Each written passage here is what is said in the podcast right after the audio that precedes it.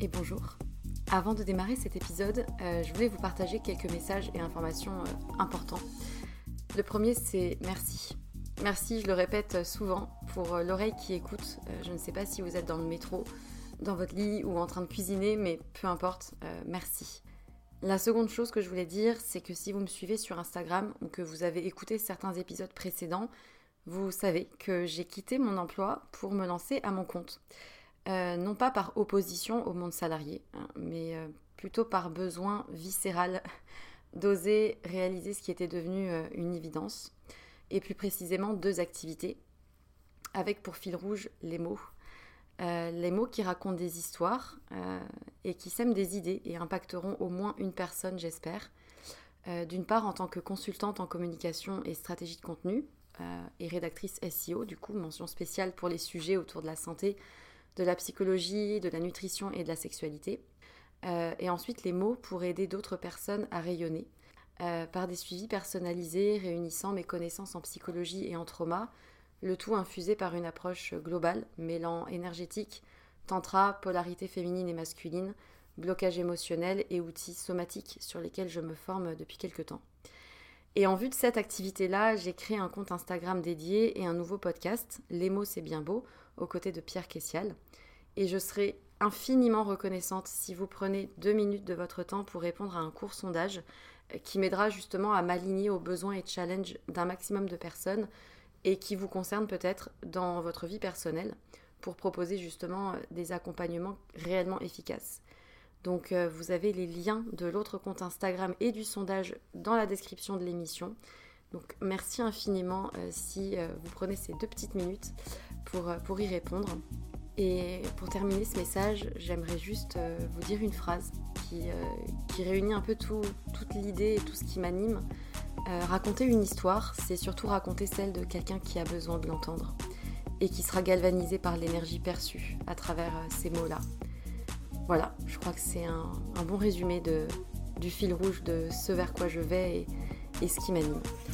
C'est tout pour moi et du coup, bonne écoute.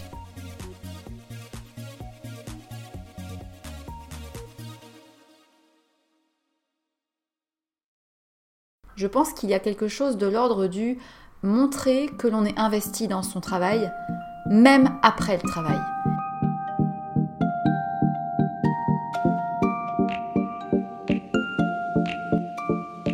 Bonjour et bienvenue sur Sois sage et parle fort, le podcast pour oser, changer, ne plus se conformer, se cultiver, rire, parfois pleurer, en tout cas débattre de sujets et anecdotes variés.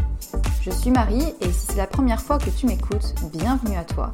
N'hésite pas à aller regarder les anciens épisodes, peut-être qu'il y aura de quoi trouver ton bonheur. En tout cas, aujourd'hui, je vous retrouve pour la deuxième partie de l'épisode sur le télétravail. Télétravail comme... Ah, ça fait longtemps, ça fait presque un an, on est d'accord, que toute cette histoire a commencé. Nous sommes plus ou moins tous confinés, soit derrière notre ordinateur, soit en chômage partiel, soit eh bien, vous faites peut-être partie de cette catégorie de personnes qui continuent de se rendre en présentiel au travail, peu importe la raison pour laquelle vous y allez. En tout cas, si tu n'as pas encore écouté la première partie de l'épisode sur le télétravail, je t'invite quand même à le faire parce que sinon tu risques d'arriver en plein milieu du truc, tu vois. Ça peut être plus simple pour comprendre ce qui va suivre. Dans cette deuxième partie, donc, nous continuons d'analyser les conséquences que le télétravail a eues sur notre quotidien, vie personnelle et vie professionnelle sont complètement basinguées. Nous n'avons plus d'activité à l'extérieur, les studios de yoga sont fermés, les restaurants aussi, les bars aussi. Bref, on est dans une circonstance un petit peu particulière, mais en tout cas, j'avais envie quand même de vous donner des pistes sur comment organiser sa journée pour peut-être mieux vivre ce télétravail confiné. Je tiens aussi à rappeler que si vous vivez mal ce télétravail, si vous vivez mal cette situation, sachez que vous n'êtes pas les seuls. Je pense que nous sommes beaucoup à mal vivre cette période, mais pourtant nous sommes aussi peu à oser le dire. Alors, demandez de l'aide si vous en avez besoin. Je pense que c'est important de le rappeler. Bonne écoute. À titre d'exemple, j'avais une étudiante qui m'avait envoyé un mail pour me dire qu'elle n'arrivait plus du tout à suivre les cours et qu'elle vivait justement très mal cette injonction à la normalité puisqu'on est dans une situation qui est complètement inédite et, que c'est très difficile en fait de maintenir cette normalité, que ce soit au niveau du rythme de travail, au niveau des habitudes, ou même simplement euh, parfois des choses qu'on fait tous les jours et qu'on a du mal à faire. Je pense à toutes les personnes qui ont pu être euh, extrêmement déprimées et avoir éventuellement du mal à se lever le matin. Contrairement à ce que le patronat pourrait croire, à la maison, les salariés ont finalement été beaucoup plus productifs. Le souci, je pense, c'est que cette productivité accrue a été complètement masquée par la situation économique générale, faisant que de toute manière, euh, l'année aura été rude pour toutes les entreprises. J'espère juste que ce ne sera pas un motif pour décréter que le télétravail n'est pas une option équivalente au présentiel, puisque je pense sincèrement que le télétravail est une nouvelle manière aussi de travailler. En tout cas, pour certains employés, le télétravail, ça a aussi été synonyme de flicage à outrance. Et les psychologues qui reçoivent des appels du numéro d'écoute du ministère du Travail confirment avoir vu exploser les plaintes de salariés épuisés d'être constamment soumis aux rappels, notifications et réunions par visio qui empiètent sur leurs tâches. Un autre élément que je voulais vraiment aborder et qui m'a été mentionné par plusieurs d'entre vous, c'est la difficulté de communication. Un psychologue du réseau Proconsult a rapporté un élément intéressant. L'isolement et la distance ne permettent pas toujours une communication fluide. Pour ma part, et pour les personnes qui souffrent euh, d'hypersensibilité, la communication par voie de messages interposés derrière un écran a rendu encore plus difficile ma capacité à recevoir certains messages comme ils l'étaient. En fait, j'ai de base tendance à beaucoup interpréter les choses et à ne pas bien comprendre ou percevoir les mots de l'autre si je ne l'ai pas en face. On parlera d'anxiété sociale, on parlera de je ne sais pas quoi. Moi, je dirais juste que j'ai particulièrement peur d'être jugée, d'être euh, mal euh, reçue, de faire croire que je ne suis pas assez professionnelle ou que sais-je. J'ai toujours tendance à surinterpréter ce que l'autre peut penser, à manquer d'estime, etc. Et du coup, quand je suis à distance et que je n'ai plus la possibilité d'échanger des regards, euh, des mots, euh, une intonation de voix, c'est super difficile par écrit de faire le tri en fait entre une information euh, qui est juste banale et quelque chose avec un sous-entendu. Je peux être capable de me mettre à interpréter des mots qui n'en sont pas. Et c'est pas facile parce que une phrase qui termine par un point sèchement entre guillemets, alors que ça peut être juste une affirmation, peut me donner l'impression que c'est un reproche ou quelque chose comme ça entre la version écrite par message et la version parlée avec une intonation, un regard, un sourire, bah, c'est pas la même chose. Et comme la distance rend obligatoire de tout faire par écrit, de tout demander par un mail ou par un message, on se retrouve non seulement inondé par encore plus de notifications à lire, mais en plus potentiellement interprété comme des ordres, des reproches ou des sous-entendus, même quand ce ne sont que des simples informations. Enfin, je dis on, mais c'est tel que je l'ai vécu. Je suppose que je ne suis pas la seule. J'y travaille, hein, à prendre les choses de manière factuelle et non pas comme imprégnée d'une charge émotionnelle, mais ça demande un travail quotidien de prise de recul et de communication pour dire à l'autre ce qu'on ressent et exprimer cette interrogation de attends, juste est-ce qu'on peut s'appeler là? Et maintenant, c'est ce que je fais tout le temps, j'hésite pas à demander un appel rapide juste pour avoir la voix ou le regard de ma collègue et ajouter un peu d'humain dans une relation qui se fait maintenant à distance. Finalement, c'est aussi pour ça que ça se passe très très bien, parce qu'on se fait confiance et encore une fois parce qu'on a maintenu une communication qui était saine et qui était là. Mais ça n'a pas été le cas pour tous, notamment pour les étudiants, mais aussi pour les professeurs qui ont fait face aussi à une baisse de motivation, à une absence totale de visage derrière euh, l'écran puisque beaucoup d'étudiantes ne mettaient pas leurs vidéos. Alors ce qui a été euh, compliqué, c'est que j'avais très peu d'étudiants et d'étudiantes qui activaient leur caméra. En fait, je n'en avais que deux sur l'ensemble de mes cours, soit sur une bonne soixantaine euh, d'étudiants et étudiantes. D'ailleurs, quand je dis 60, c'était en théorie. J'ai vu, si on peut dire, les rangs s'éclaircir au fil du semestre. Je n'avais vraiment plus grand monde à la fin. Alors c'était lié euh, surtout, euh, je pense, à une démotivation, à un mal-être psychique aussi pour beaucoup d'étudiants et d'étudiantes, et euh, je pense également à une difficulté à suivre les cours en ligne, puisqu'on va se mentir, hein, malgré toute la bonne volonté des professeurs, c'est très compliqué d'assurer des cours motivants et interactifs en ligne. Mais donc c'était assez difficile pour moi en tant qu'enseignante, que ce soit au niveau du moral et même du sentiment de, satisfaction personnelle, de voir que J'étais très impuissante face au décrochage de mes étudiants et étudiantes et que euh, de fait ils venaient euh, de moins en moins en cours. Un autre exemple intéressant, c'est le cas de cette étudiante qui euh, avait beaucoup fantasmé en fait sur sa dernière année d'études et qui finalement s'est retrouvée à devoir probablement préparer une embauche, à finaliser son master et à être cloîtrée chez elle derrière un écran, alors même qu'elle avait parfois des connexions aléatoires, qu'elle avait des difficultés à organiser des travaux de groupe. Pour les étudiants, ça a été, à mon avis, une difficulté supplémentaire euh, d'un point de vue de la communication et des outils qui étaient à leur disposition. Il euh, n'y a pas cette notion de promo dans le sens où on n'est pas toujours tous ensemble. D'habitude, quand on voit que euh, Alfred fait un peu la gueule ce matin ou que Lisa elle s'isole, et eh ben on peut essayer de discuter avec eux. Alors que là, quelqu'un qui répond pas par message, ben on sait pas. Et il répond pas juste parce qu'il a 12 000 conversations ailleurs. Et quand on lance une conversation euh, un peu débile du style euh, Ah, franchement, euh, tel prof aujourd'hui, il avait une voix bizarre, etc. On n'est pas obligé de répondre à ce genre de questions. Et du coup, il y a une perte d'interaction qui euh, rend les choses euh, difficiles émotionnellement. Après, en tant qu'étudiante en fin de cycle, est-ce que j'ai envie de télétravail dans ma vie future? Eh ben, la réponse c'est plutôt non, euh, dans le sens où je crois que j'aime pouvoir faire une frontière entre ma vie pro et ma vie privée. Et là, ma vie étudiante bah, tient l'entièreté de mon appartement, ce qui est à force très agaçant. Et je fais plus de frontières en fait, j'ai pas de vie pro, de vie privée. Un des autres problèmes que les télétravailleurs ou téléétudiants ont dû rapidement réaliser, et tu as dû le faire aussi, c'est la difficulté immense à faire la coupure nette entre le temps de travail et le temps genre chez toi. Et d'ailleurs, selon le baromètre de la santé psychologique des salariés français en temps de crise par OpinionWay, 7 personnes sur 10 en télétravail pensent que durant les réunions à distance, plusieurs des autres participants n'écoutent pas et 6 sur 10 estiment que les outils numériques seront utilisés pour surveiller s'ils sont connectés aux bons horaires. Bref, chez les femmes, la barrière entre vie pro et vie personnelle a été encore plus compliquée, preuve encore une fois de l'inégale répartition des obligations familiales au quotidien. D'autres ont le problème de trouver la motivation soit de se mettre au travail, soit la rigueur d'arriver à se déconnecter quand il est temps de quitter. Et c'est pas toujours simple. Prenons l'exemple d'un ou d'une jeune active qui vit seule dans un studio ou un petit logement, bah, c'est humain, je crois, euh, de profiter du gain de temps le matin pour dormir plus, pour prendre son temps. Je sais que certaines personnes ont cette capacité de se réveiller 10 minutes avant d'ouvrir l'ordinateur, mais est-ce que c'est vraiment bien? Est-ce qu'on est en capacité d'être autant productif que si on avait pu se réveiller plus tôt et s'habiller, sortir à l'extérieur?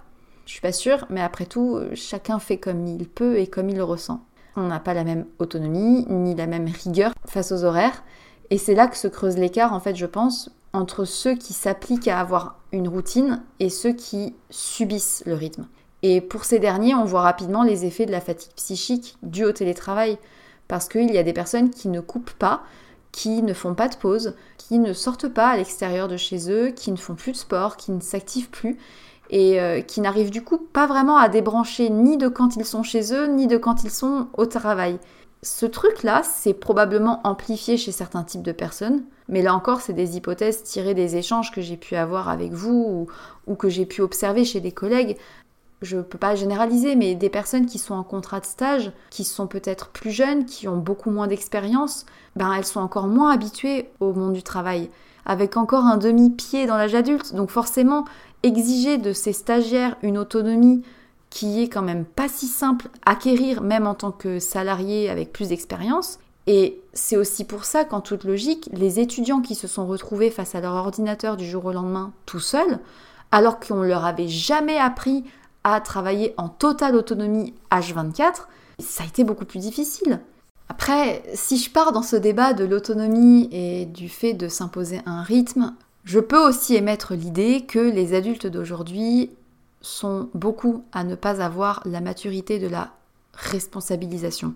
Je pense que la génération Y et Z a tendance à être une génération de zappers, de zapping, de ceux qui attendent un peu que les choses tombent du ciel. Je ne veux pas généraliser, ça n'est pas partout, ça n'est pas pour tout le monde, mais j'ai l'impression que la société actuelle nous rend beaucoup moins autonomes que dans les générations précédentes. Après, je ne peux parler que de ma propre expérience, je ne dis pas qu'il s'agit de la vérité absolue, mais en tout cas, j'ai désormais trouvé une manière de bien vivre le télétravail.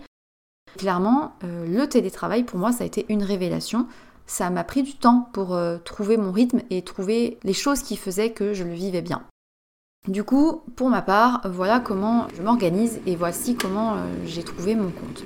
Je me lève en avance, c'est-à-dire vers 7h45, 8h, de manière à avoir le temps de me préparer, de prendre un bon petit déjeuner, un grand café. Je regarde mes mails, je regarde un peu les newsletters qui m'intéressent, je regarde un petit peu Instagram, enfin bon, je fais un petit peu ma geek quoi. Puis vers 9h, je sors de chez moi, un peu comme si j'allais au bureau. C'est simple, je prends l'air, je fais le tour du pâté de maison, qu'il vente, qu'il neige, qu'il pleuve, peu importe, et j'appelle mon papa pour un blabla du matin, ou alors j'écoute un podcast s'il n'est pas disponible, et j'en profite parfois même pour faire un achat ou deux, genre parce qu'à cette heure-là, il y a vraiment personne à Monoprix. Hein. Donc du coup, euh, entre 9h et 9h30, j'ai le temps de passer faire une course, de prendre l'air, de faire quelque chose, quoi. Je rentre, il est 9h20, 9h30, et là, je sais psychologiquement que ça y est, je suis au travail.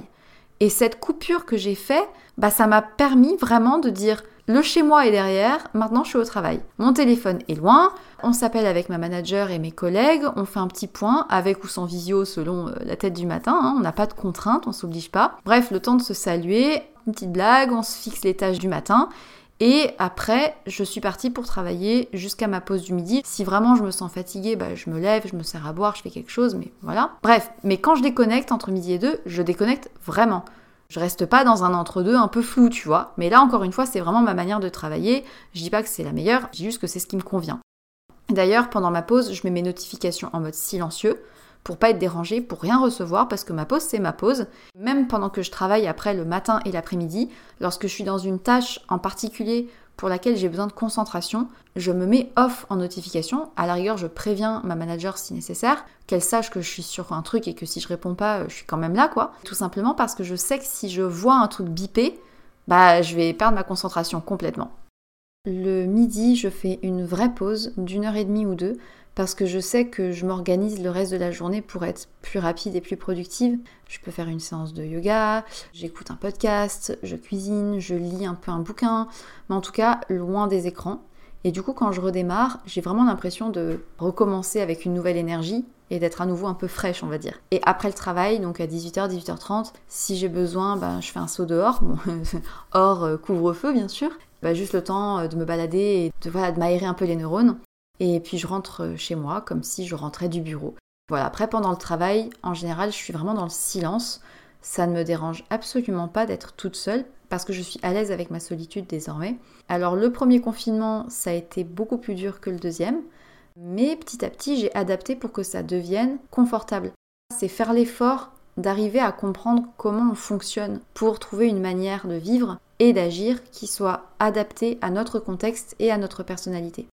Et depuis le premier jour de télétravail permanent et encore aujourd'hui, je commence ma journée toujours par une marche. Au début, c'était plutôt 15 minutes. Maintenant, c'est plutôt une demi-heure, voire 45 minutes. C'est un peu comme si je faisais le trajet maison-travail. Euh, je m'oblige aussi à faire une vraie pause déjeuner. Parfois, je vais marcher encore euh, quelques minutes pour prendre l'air. On va dire que ça m'aide vraiment à, faire la coupure. Je me mets de la musique, un podcast ou bien euh, les informations. Et ça m'aide à ne plus penser à ce qu'il se passe au boulot. Et le soir, dès que j'ai fini de travailler, je fais toujours une séance de sport. le temps et le type sont assez variables. Ça dépend évidemment de mes envies, de comment je me sens, de mon état de fatigue ou au contraire d'énergie. Il y a des journées qui sont, on va dire, riches en frustration et là, j'ai vraiment besoin de me dépenser. Ça m'aide vraiment à faire le vide, à plus rien penser, seulement euh, à moi, mon bien-être et que je suis en train de faire. Euh, j'aime assez ce fonctionnement de télétravail. Je me suis plutôt bien adaptée et encore aujourd'hui, euh, j'adore ça.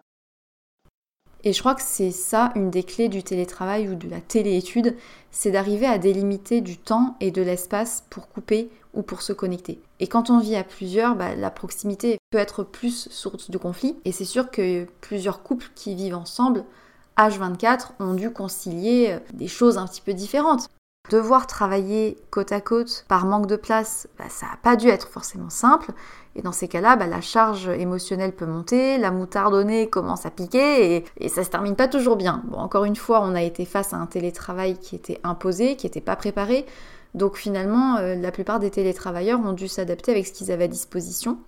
Un des autres effets du télétravail, qui a été accentué, je pense, avec la situation actuelle, c'est le sentiment de sécurité et de cocon qui peut être à la fois un avantage et en même temps qui peut devenir un inconvénient. En fait, chez ceux qui sont à l'aise avec le fait de vivre seuls et face à eux-mêmes, et qui ont à disposition un cadre qui permet de se sentir à l'aise, bah, le télétravail peut sembler idéal. C'est un moyen d'être chez soi, au calme, sans tout ce que j'ai décrit avant comme étant des obstacles, tu sais, pour arriver jusqu'au bureau. Pouvoir être au calme si on le veut, ne pas avoir la pression de l'apparence, de comment on est habillé, de la manière de se comporter, enfin tout ça. Bah, si tu veux bosser depuis ton canapé avec une bougie à côté et des pantoufles aux pieds, bah quelque part tu peux quoi. Là où je parlerai d'inconvénient, c'est quand ce cocon devient une bulle de laquelle on a du mal à sortir. Et je trouve que ça devient facile de ne plus avoir envie de voir d'autres personnes et de faire l'effort de sortir. Et les médecins parlent d'ailleurs de syndrome de la cabane, ce truc où finalement voir d'autres humains et interagir en société devient à nouveau un effort. Pour les personnes qui souffrent d'agoraphobie, c'est-à-dire la peur de la foule, ou d'anxiété sociale, bah, le confinement et le télétravail ont aggraver les symptômes parce que le jour où ils ont dû ressortir ou faire l'effort d'aller faire des courses, etc., ça a été euh, complètement paralysant. Et de même, les personnes qui n'ont jamais vécu autrement que grâce et par la présence de l'autre ont été mis face à une solitude qu'ils n'avaient jamais appris à supporter. Et ça, euh, ça révèle en fait un état qui concerne beaucoup de personnes, je pense, le fait d'être dans l'incapacité de faire face à sa propre existence sans le regard de l'autre ni sa présence. Alors forcément, le nombre d'appels aux psychiatres et psychologues a explosé et la santé mentale des Français s'est dégradée de manière notoire. Ça, tout le monde le sait. Mais c'est pas uniquement du fait de la pandémie, du stress ou du confinement. Mais pour beaucoup, c'est, je pense, du fait d'une illusion qu'ils entretiennent à paraître aux yeux des autres, etc. et à oublier en fait de vivre avec eux-mêmes. Je sais pas si je suis claire, mais si jamais cette notion de solitude, d'ennui vous intéresse, j'avais fait deux épisodes sur le confinement qui en parlent un petit peu ainsi qu'un épisode sur le fait de s'ennuyer. De l'ennui naît la créativité tout ça pour dire que le repli sur soi et de faire face à sa propre solitude, bah, ça n'a pas été évident pour tout le monde, clairement. Mais euh, ce repli sur soi a aussi eu des conséquences intéressantes. Intéressantes dans le sens où, ben, sur les réseaux sociaux, il y a eu plein de vidéos créatives, de moyens d'échange qui se sont développés, de sketchs improvisés, d'apéros en visio. Finalement, on a pu découvrir qu'il y avait d'autres moyens de s'exprimer, qu'il y avait d'autres moyens de s'épanouir, même de chez soi, même seul en fait. On peut aussi apprendre peu à peu à voir que la vie avec soi-même, ça peut être chouette. Ça peut permettre aussi de mieux écouter ses besoins en étant moins soumis à l'injonction sociale de sortir, d'être vu, blablabla. Certains se sont mis au puzzle, hein, pour ne citer que moi. Euh, d'autres ont redécouvert la lecture. Bref, la solitude pendant le télétravail et le reste du temps a de fait contraint pour certains à apprendre petit à petit à l'apprécier. En tout cas, la vraie leçon de ce confinement, c'est que nous sommes pas du tout égaux devant la solitude et le télétravail. Une étude réalisée par le cabinet d'indépendants Empreinte Humaine révèle que les appels aux psychiatres et psychothérapeutes a augmenté de 50% en l'espace de quelques mois, que près d'un tiers des salariés se trouvent en état d'épuisement émotionnel sévère et que 5% sont en burn-out. Impossibilité de s'isoler impossible de faire son travail à temps plein euh, avec un enfant qui demande euh, d'être surveillé en permanence. Euh, la charge de travail était très importante. Et mon mari était lui aussi très chargé, donc on a fait comme on a pu. Hein. On a bossé le soir, il y a eu beaucoup de tensions avec le management, ça c'était horrible. Mon fils qui pleurait en fond sonore sur quasiment toutes les réunions que j'ai faites, puis des réunions qui se terminaient à 19h, alors que on m'avait euh, gentiment rappelé que je devais être disponible de 9h à 17h30, hein, mais c'est pas grave. Et voilà, c'était l'enfer. Les personnes en télétravail ont rapporté aussi ce qu'on appelle des incivilités numériques expression que j'ai beaucoup appréciée, vous allez comprendre. En fait, ce sont toutes ces petites attitudes ou comportements qu'on observe chez des collègues ou chez des clients à distance qui sont particulièrement irritants. Par exemple, savoir pertinemment qu'un de ses collègues n'écoute pas pendant une réunion ou fait autre chose, ou bien le fait de se sentir surveillé, mais aussi de recevoir des mails répétés en trop grand nombre ou insistants, voire même avec la hiérarchie en copie-coller, Hein, je sais que vous connaissez ce genre de choses, un peu comme un moyen de pression. Du coup, un tiers des télétravailleurs interrogés ont remarqué avoir beaucoup plus de mails rédigés avec des gros titres et des mots en gras qu'avant. C'est assez drôle d'ailleurs. Peut-être aussi qu'il faut y voir de la part de l'expéditeur des dix messages une forme de pression intérieure. Je veux dire par là que clairement, le genre de mail insistant que tu peux recevoir ne peut qu'être vécu comme une agression. Je me dis que quelque part, la personne qui m'envoie tel mail avec telle personne en copie en insistant trois fois de suite, peut-être qu'elle se sent dans le besoin d'amplifier ses communications à défaut de parvenir à les exprimer de manière posée. Mhm. Il y a aussi le mail parapluie, celui qui sert à se protéger. Ah bah non, tu peux pas dire que je l'ai pas dit que en copie.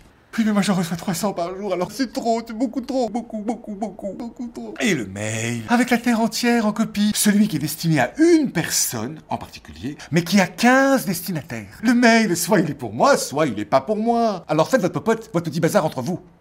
Et parfois, les 15 destinataires envoient leurs petites remarques à tous. Donc de 1, on passe à 15, 15 fois 15. 225 225 mails inutiles, vous vous rendez compte Et le mail du voisin, le collègue, qui est juste là, à deux caissons. Il m'envoie un mail, il clique, et hop, c'est parti. Avec bien sûr copie de sauvegarde automatique, un passage sur les réseaux. Synchronisation avec le smartphone.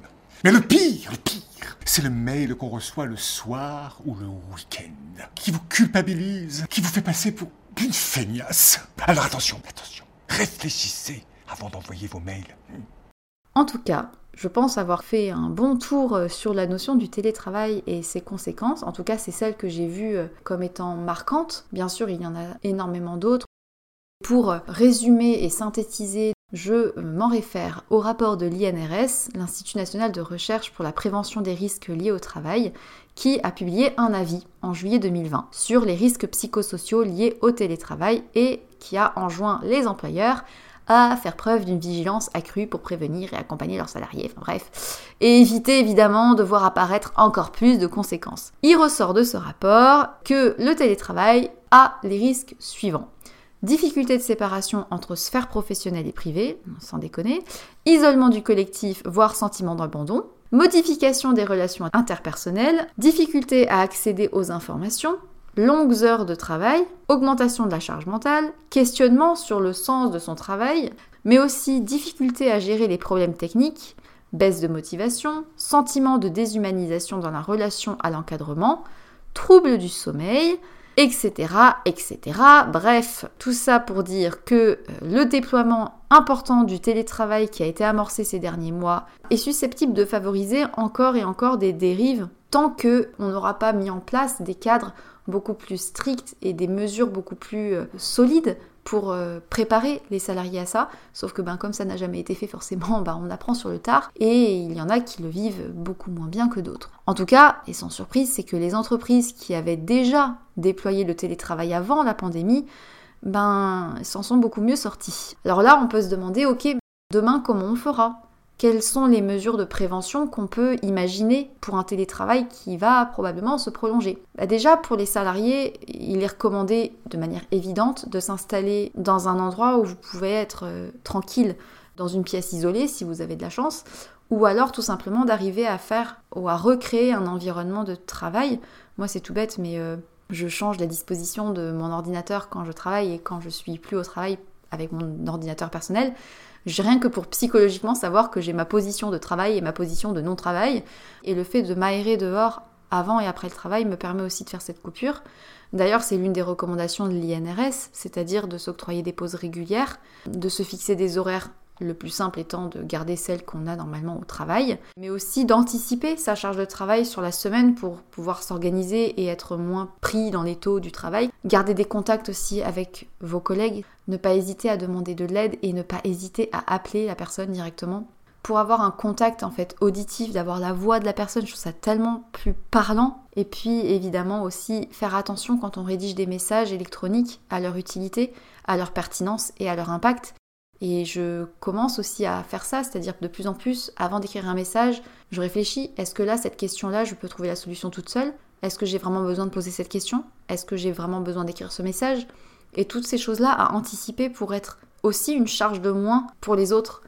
Après, une petite lueur d'espoir à évoquer quand même, c'est que selon le baromètre empreinte humaine et OpinionWay, 83% des salariés de l'étude ont ressenti un fort soutien de la part de leurs collègues. Et pour ceux qui ont vraiment des difficultés à vivre le télétravail, sachez qu'il y a une ligne téléphonique qui a été lancée pour accompagner justement les salariés des TPE et des PME qui vivent l'exercice du télétravail de manière un peu difficile. Et cette ligne, elle est entièrement anonyme, gratuite. Elle est ouverte 24 heures sur 24, 7 jours sur 7 et elle compte environ une soixantaine de psychologues. Je remettrai le numéro dans la description de l'épisode, mais c'est le 0800 13 00 0,0. Bref, cette ligne d'écoute, c'est très positif, hein, mais c'est insuffisant selon moi parce que quand on ouvre une ligne d'écoute, ça résout pas le problème de fond, ça vient au mieux réparer les pots cassés. Si une ligne d'écoute est nécessaire pour accompagner les personnes en télétravail, c'est qu'il y avait quelque chose à faire du point de vue de la formation en amont des managers et de l'apprentissage en fait, dès le collège, à être plus autonome et à réussir à organiser son travail.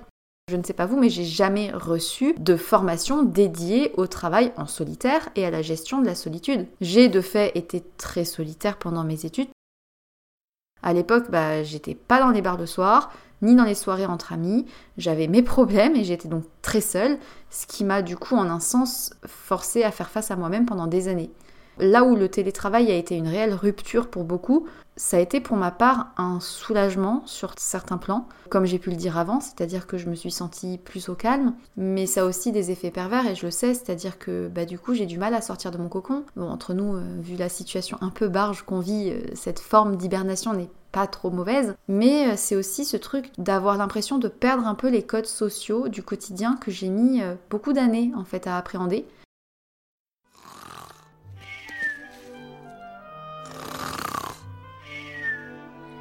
Réveille-toi, Fleur, allez, debout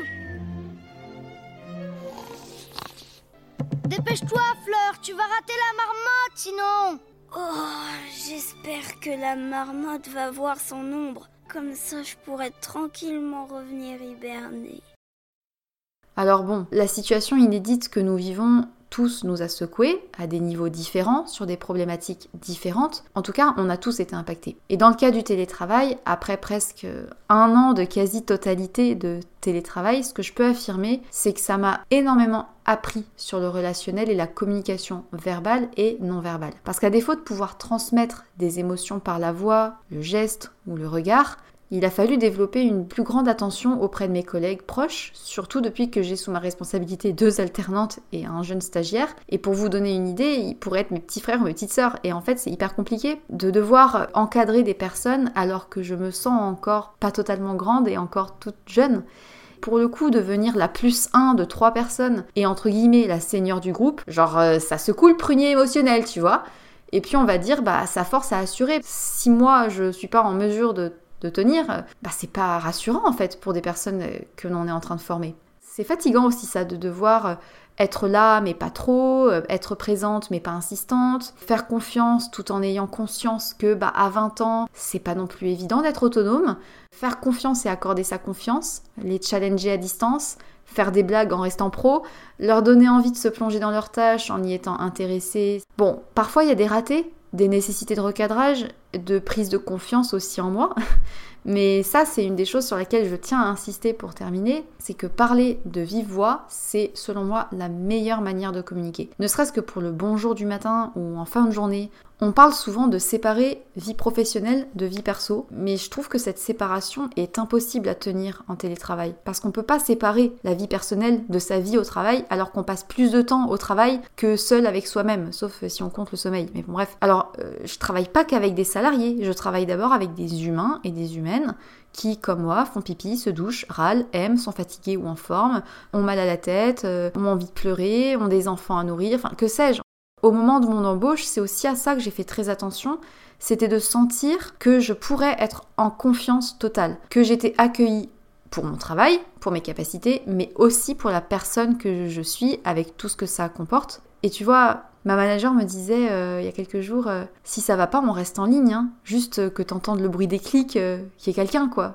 Et si ça va pas, on s'en parle. Et rien que ça, ça fait tellement du bien, c'est essentiel en fait. Bon, je pense que j'ai eu la chance de croiser son chemin, elle a sa manière de me recadrer tout en étant bienveillante et sécure, et j'essaye, j'apprends à insuffler la même chose autour. Finalement, le télétravail a permis, pour ma part, de mettre en valeur la qualité des relations existantes qu'on avait et de mieux me rendre compte de l'environnement dans lequel je travaille. Et je pense que ben voilà, c'est pas un hasard si de nombreux comptes Instagram se sont mis à traiter le sujet du monde du travail en les balançant. Je pense à balance ton agency, balance ta startup, balance ta rédaction. Peut-être que le télétravail, ajouté à la situation de crise, a fait éclater des problématiques qui étaient sous-jacentes. Peut-être que notre génération ne veut plus être assujettie à la pression hiérarchique, à la fausse sympathie et à la manipulation détournée. À ce stade, je laisse l'interrogation ouverte. Je pense que j'ai fait le tour du sujet, même s'il y aurait encore tant à dire. Si à ce stade de l'épisode tu as 10 000 questions qui te viennent, des pensées, ou si tu as des contre-exemples ou des messages à me transmettre, viens me le dire par message sur Instagram ou bien directement par mail via mon site, dont le lien est dans la description de l'émission, parce que je serai toujours ravie de te lire. En tout cas, quelle que soit ta situation actuelle, que tu sois en recherche d'emploi, travail partiel, études, congé parental, fonction publique, indépendant, commerçant, quoi que ce soit, je te souhaite sincèrement de pouvoir trouver chaque jour des choses qui te feront sourire, qui te rendront fier ou qui te feront vibrer. Et si tu as aimé cet épisode, eh bien, comme d'habitude, n'oublie pas de le partager. Et si le cœur t'en dit, bah, tu peux me soutenir en cliquant sur soutenir ce podcast dans la description de l'émission. Ça fait toujours du bien et ça fait plaisir. Sur ce, je te souhaite une très très belle journée et surtout n'oublie pas, tu peux être sage pour parler encore plus fort.